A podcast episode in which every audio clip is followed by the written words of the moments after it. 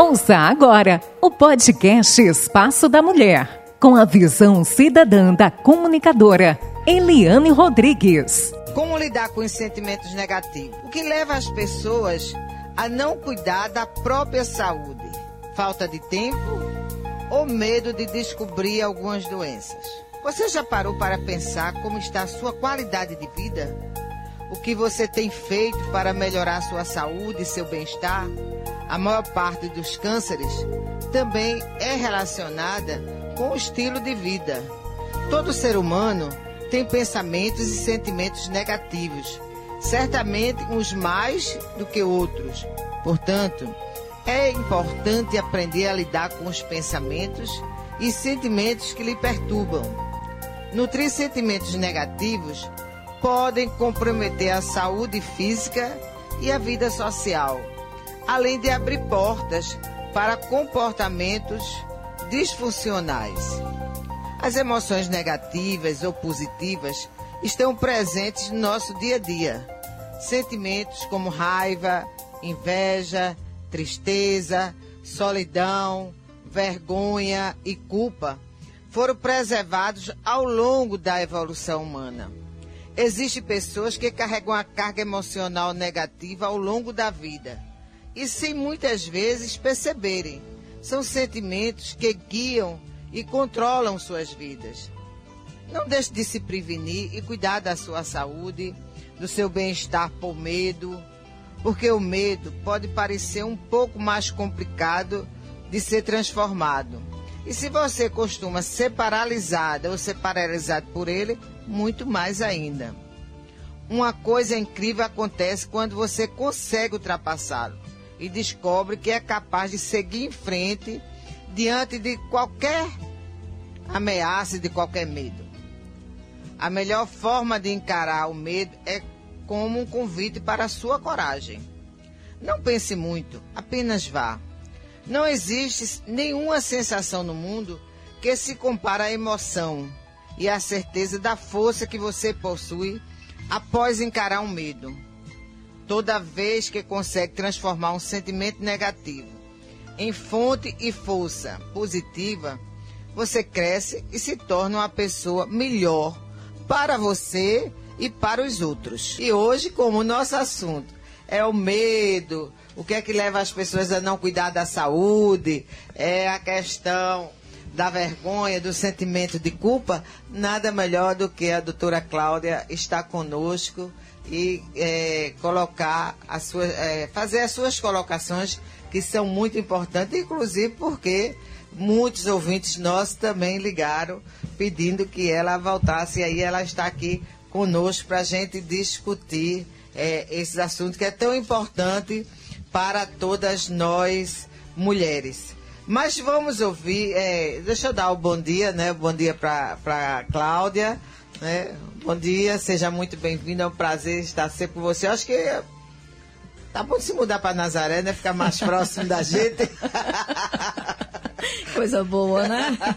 bom dia, Liane, bom dia a todos os ouvintes, vocês que estão em casa. É sempre um prazer poder contribuir para o fortalecimento e crescimento de todos vocês. E hoje, de forma muito especial, né, que vamos levar para esse pessoal é a elevação dessa autoestima, o conhecimento de si, porque é preciso desenvolver em nós esse desejo desse autoconhecimento, desse fortalecimento do poder pessoal, para que assim a nossa, a nossa vida se torne muito mais produtiva, né? Cláudia estava discutindo aqui o seguinte: o que é que leva as pessoas a não cuidar da própria saúde? É a falta de tempo ou o medo de descobrir alguma doença? Porque, inclusive, a maioria já a gente já tinha ouvido sim, a participação de cinco pessoas e a maioria diz que é o medo de descobrir a doença. É verdade. Nesse, nesse, é, na verdade, o medo o medo é um sentimento positivo em nós, né? Deverá ser, né? Quando ele não é patológico, ele é um, um, uma emoção positiva, assim como estresse e ansiedade também, né? Eu sempre digo que nós temos três grandes forças propulsoras, que é o estresse, o medo e a ansiedade. Esse, essa ansiedade é uma força propulsora que nos prepara para eventos futuros, o estresse nos prepara para aqui, aqui agora e o medo ele nos prepara para diante de uma situação de perigo, essa situação seja confrontada ou então eu recuo diante da situação, mas desde que eu poupe a minha vida, né? Porém, esse medo ele passa a nos prejudicar quando ele se torna um medo patológico, excessivo. Então, o que é que acontece? Esse medo ele me engessa. Então, eu passo a ter medo de tudo que está em minha volta. E quando surge a possibilidade, né, de um possível transtorno em mim, porque veja, não é só nível de câncer, não. Quando nós falamos também em transtornos emocionais, transtornos mentais, as pessoas também temem, né? Tanto é que eu vou fazer o que no psicólogo, não tô maluco. Eu vou fazer o que no psiquiatra? Eu não preciso, não é? E na realidade, cuidar da saúde mental também hoje é tão importante quanto cuidar da saúde física. Eu digo que o mundo hoje está pagando um preço muito alto por não cuidar da saúde mental, não é?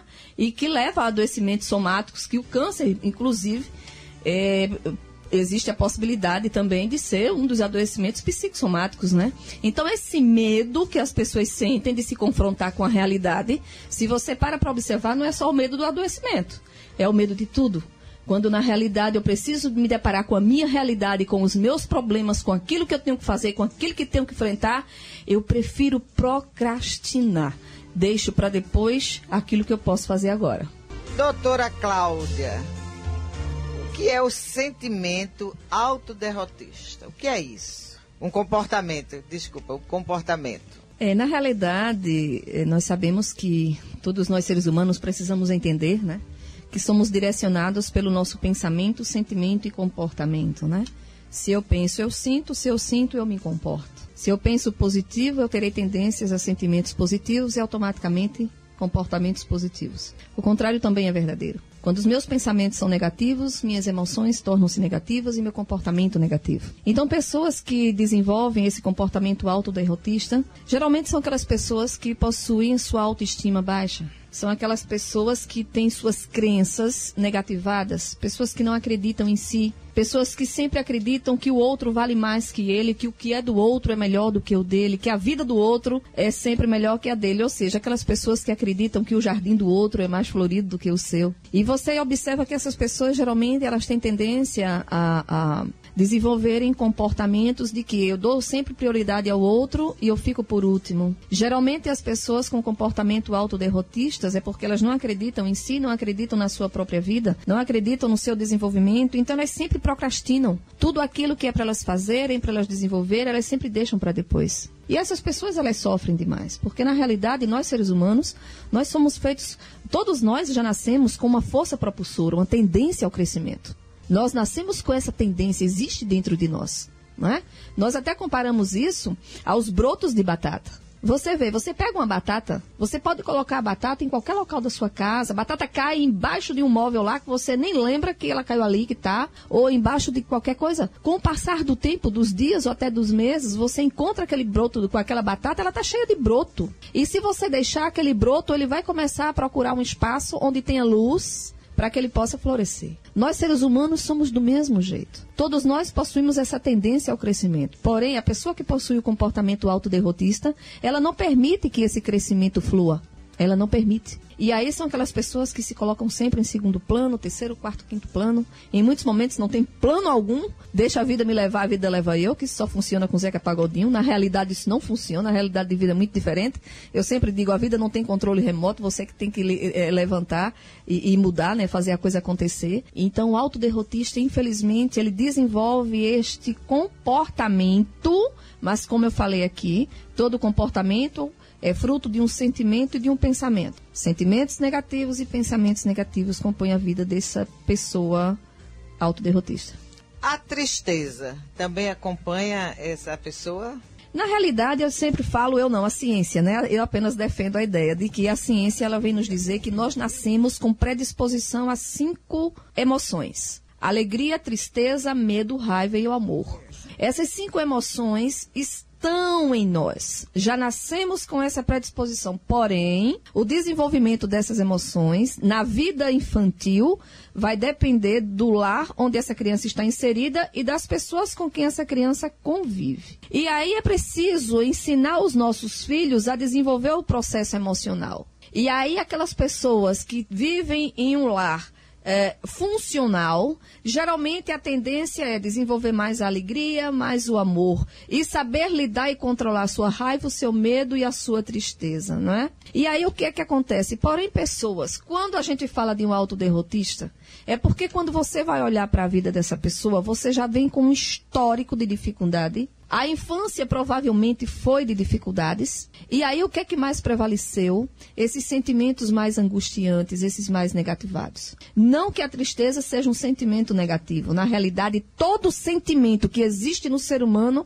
é para o seu próprio crescimento nós é que não sabemos utilizar. Então, nós utilizamos a tristeza como algo disfuncional e muito ruim para a gente, só que não é. A tristeza é um, é, é um, sentimento que dá a você o direito de um desabafo interno, onde você pode chorar, onde você pode trazer a tua dor. Então, isso até é revelador, porque quando você faz isso, você até se sente melhor. Então, veja que essa tristeza, ela não é para fluir de forma negativa, ao contrário, é para você entendê-la. Porém, para o autoderrotista, essa tristeza vem como forma patológica, vem como algo que é para me absorver, para me destruir, para me consumir e para mostrar que eu sou uma pessoa que não nasci para ser feliz.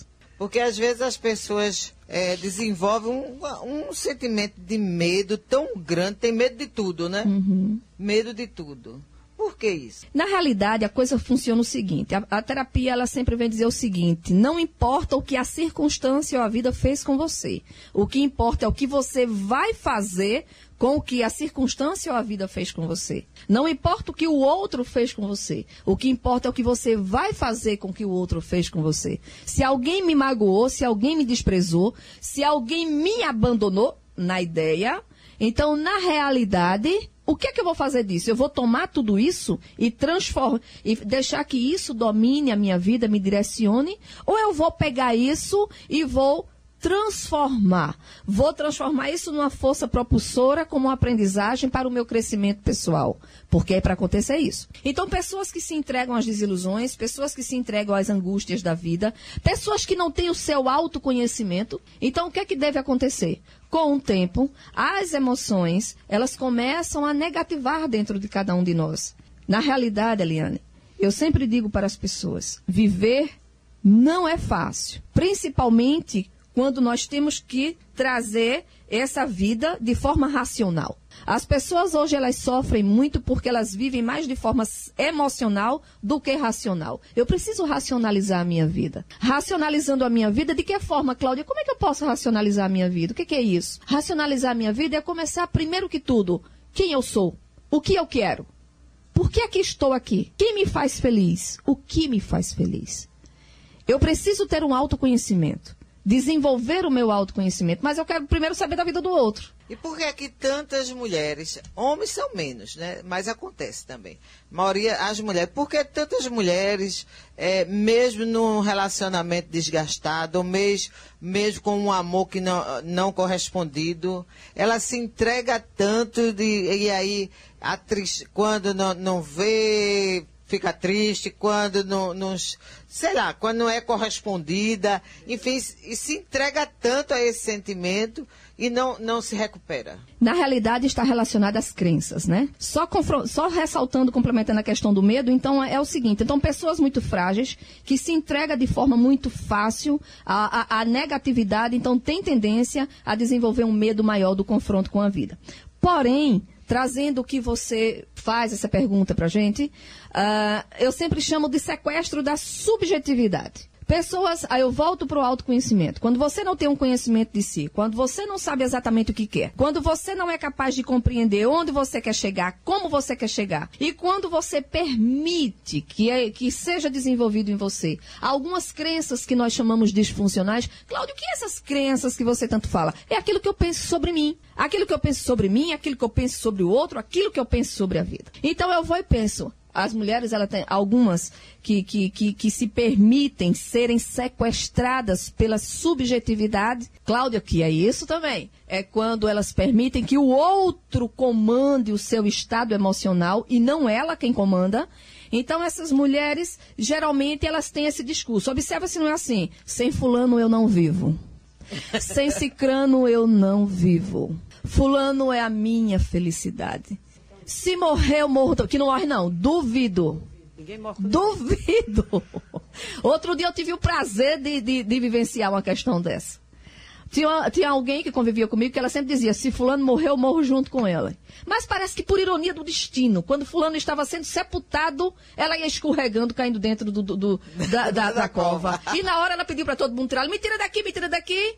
Aí eu estava ao lado de outra pessoa e disse: peraí, ela não dizia para mim o tempo todo que se ele morresse ela ia junto. Ela teve a oportunidade de ir, não foi, né? Então, assim, na realidade, você não vai junto com o outro, porque a tua vida é independente da vida do outro. Então, mulheres que têm esse discurso que, que acontece? Porque elas acreditam que a vida se resume naquele outro. E não é. Na realidade, só quem é responsável pela tua felicidade é você. Também o outro só te incomoda e, só, e o outro só domina a tua vida se você permitir. Mas pessoas que possuem essas crenças disfuncionais, eu volto a dizer, pessoas que se veem negativadas, que acham que não tem competência, acredita que não, a vida não, não é capaz de se restaurar para, para novamente, que a vida dela não é capaz de se desenvolver. Pessoas que também se acomodam diante do futuro. Ah, eu prefiro ficar neste relacionamento, eu prefiro ficar com esta pessoa, mesmo sofrendo com ela, porque na realidade, se eu for para outro, eu vou sofrer do mesmo jeito. Ou seja, eu hipergeneralizo, né? Por causa de um, um, uma situação isolada, eu acho que todas as situações são assim. Então, Infelizmente, são pessoas que têm suas crenças negativadas, que automaticamente desenvolvem pensamentos negativos, sentimentos negativos e comportamentos negativos. Por que é que as pessoas têm dificuldade de sair de uma relação dessa tão perturbadora? Exatamente por causa do medo. Aí a gente volta para aquela questão. O medo, quando ele é patológico, ele nos engessa. Lembrem-se que o verdadeiro medo, aquele que está em nós, aquele que realmente deverá permanecer em nós, o medo positivo, na realidade, é aquele que faz com que, diante de uma situação de perigo, uma situação negativada, ou eu confronte a situação, ou eu fuja dela. Mas para isso eu preciso estar bem. Eu preciso me conhecer. Eu preciso confiar em mim. Eu preciso acreditar que na minha vida eu tenho poder sobre ela. Que daqui a pouco eu vou até falar sobre esse poder pessoal sobre sua própria vida. Porém, para muitas pessoas que possuem essa crença negativada, esse medo engessa essa pessoa e ela cria a seguinte ideia, muitas vezes até de forma inconsciente: deixa onde eu estou. Aí vem aqueles ditados populares que muitas vezes não funcionam. É melhor um pássaro na mão do que dois voando. Deixa onde eu estou. É melhor que eu fique aqui porque eu não sei o que é que eu vou encontrar lá na frente. Vai que eu encontro uma coisa pior. Então deixa nesse mesmo que eu já estou acostumada. Esse medo exacerbado uhum. é, já é a síndrome do, do pânico? pânico? A síndrome do pânico é uma consequência da ansiedade. Mas vamos lá. Vocês lembram que no início do programa, aliás, né? Eu cheguei até um pouquinho atrasada, quero pedir desculpas. Não, no, no início da sua fala. no início da minha fala, é, eu trouxe a ideia de que todos nós possuímos a ansiedade, o estresse e o medo. Que ansiedade, estresse e medo são três emoções que estão em nós, assim como alegria, tristeza, raiva e todas as demais emoções. Porém, esse estresse, essa ansiedade e esse medo são emoções especiais, porque elas estão conectadas ao nosso sistema nervoso. E como se sabe, o nosso sistema nervoso é a área que, que, que nos deixa conectados com o meio ambiente. O, a, a função do sistema nervoso é nos adaptar ao meio ambiente. Então, o que, que acontece? Quando eu estou bem, quando eu vivo de acordo com a minha linha de pensamento, quando aquilo que eu planejo pela, para a minha vida eu consigo executar, então eu digo que sou uma pessoa congruente, eu sou uma pessoa funcional. Eu me conheço, eu sei o que quero e adapto a minha vida de forma que eu desejo. Não é a vida que vai me adaptar, sou eu que vou adaptar a vida. Então, quando isso acontece, a minha ansiedade, o meu estresse e o meu medo são funcionais, são emoções tranquilas. A ansiedade é o tipo de emoção que me remete para eventos futuros. Esse futuro pode ser daqui a um minuto, mas é aquele tipo de emoção que diz assim, ó, por exemplo, você, aí você chega e diz, ó, hoje eu vou almoçar com a equipe de trabalho. Aí você já começa a se organizar agora para o meio-dia se reunir com sua equipe de trabalho e almoçar. Quem fez com que você se organizasse para o meio-dia estar lá foi a ansiedade. O estresse é uma força propulsora que está em nosso sistema nervoso, que nos prepara para o aqui e agora. O que está fazendo vocês em casa me eu aqui estar falando, todo o pessoal aqui está direcionando e organizando é o estresse. E o medo é uma força propulsora que, diante de uma situação de perigo, ele nos prepara para a fuga ou para o confronto. Porém, Eliane, essas três forças estão em nós para o nosso bem. Mas desde que a minha linha de pensamento, a minha linha de comportamento seja conivente com o meu estilo de vida e eu também busque qualidade de vida, como nosso colega falou agora há pouco, uma boa caminhada, uma boa alimentação, mas eu ainda vou mais longe. Você ser assertivo, falar o que pensa, falar o que sente, mas sem ser agressivo, entendendo o outro, você ser afetuoso, viver em um lado de harmonia. Então isso gera saúde mental. Quando eu vivo o contrário, quando eu sou, eu sou aquela pessoa que eu penso uma coisa, mas eu vivo outra, que eu falo uma coisa, mas eu faço outra. Quando eu vivo em um ambiente que vai totalmente desconecto daquilo que eu penso, quando eu perco o controle sobre as situações, essas emoções elas têm tendência a se alterar. A ansiedade se altera, o estresse altera e o medo altera. E quando eles se alteram, passam a nos prejudicar. E aí vamos falar dessa ansiedade que gera o pânico. E aí o que é que acontece? Quando a minha ansiedade se altera, então eu passo a desenvolver pensamentos negativos. Eu passo a pensar negativo sobre mim, sobre o outro, sobre a minha vida e negativo a minha perspectiva de futuro. Quando a minha ansiedade se altera, eu passo a, a não desenvolver mais a minha função como antes. E em muitos momentos, o que é que acontece? Aí, isso eu estou falando de processo cognitivo, mas aí ela também atinge o nosso lado clínico. É quando surgem os batimentos cardíacos acelerados, sensação de sufocação, as mãos gelam, as mãos tremem, o meu corpo treme, gera em mim aquela ideia de, de sentimento de morte, eu acho que vou morrer a qualquer momento, justamente por causa das reações clínicas. É, eu começo a ter medo de tudo que está em minha volta, gera em mim um sentimento de. Eu, eu passo a, a, a me sentir uma pessoa aterrorizada. Enfim, são os sintomas clínicos de uma ansiedade. E aí eu tenho que cuidar rapidamente. Porque quando eu não cuido, o que é que acontece? Essa minha ansiedade, quando ela chega a um nível bastante elevado, ela poderá ainda desenvolver dependendo da história de vida da pessoa, da personalidade da pessoa e da forma como a pessoa vive, ela poderá desenvolver o toque, ou o pânico, ou a ansiedade generalizada, ou as fobias específicas, como você falou, medo de barata, medo de altura, e por aí vai. Coisa boa, Cláudia, muito, muito obrigado pela sua participação. É sempre muito bom quando você vem aqui, até porque você fala a linguagem, assim, não é muito técnica, então as pessoas entendem o que você está dizendo. Eu acho que por isso que tantas pessoas ligam, por isso que tantas pessoas entram no Face, né? Porque entende aquilo que você está falando. E aí eu quero te agradecer, né, na sua fala, aproveite diga como é que as pessoas podem fazer tratamento com você, se alguém uhum. desejar, isso é bom, porque muitas vezes as pessoas moram numa cidade, já conhecem todo mundo. E aí não é legal, né? Às uhum. vezes não, não, se sente à vontade de fazer um tratamento com a psicóloga daqui, porque acha que já conhece, já sabe da vida, porque a cidade pequena todo mundo conhece da vida Exato. de todo mundo, né? Então, e você está aqui bem pertinho, tem seu consultório pertinho, você pode atender, então fique à vontade. Ok, Eliane, eu que agradeço pela oportunidade, né? E aí, estamos nisso. Estamos aqui no mundo para fazer a diferença.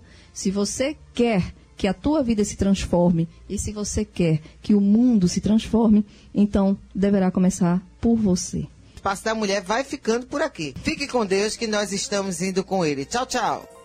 Você ouviu o podcast Espaço da Mulher, com a visão cidadã da comunicadora Eliane Rodrigues. Uma realização da AMUNAM, Associação das Mulheres de Nazaré da Mata.